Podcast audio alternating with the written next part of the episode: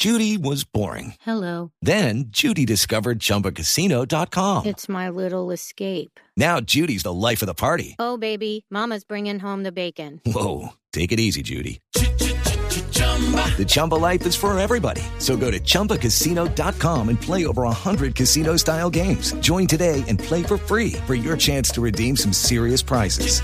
chumba ChumbaCasino.com. No purchase necessary. Void where prohibited by law. 18 plus terms and conditions apply. See website for details. Carlos Vaca a pulso se está ganando un cupo en el seleccionado colombiano. Viene en racha goleadora. También conversamos con él y queremos compartir la entrevista con todos ustedes, nuestros oyentes, aquí en Misión Brasil.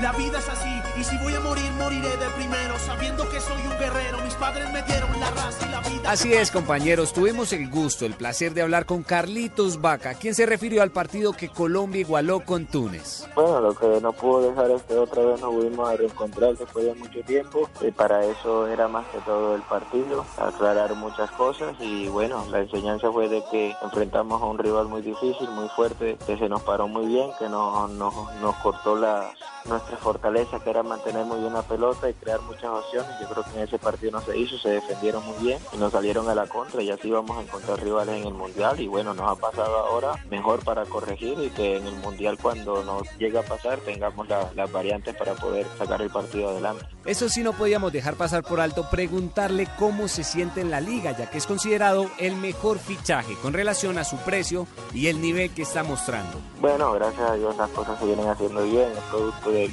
del trabajo que venimos haciendo, las gracias a los compañeros, al cuerpo técnico, la confianza que nos han brindado.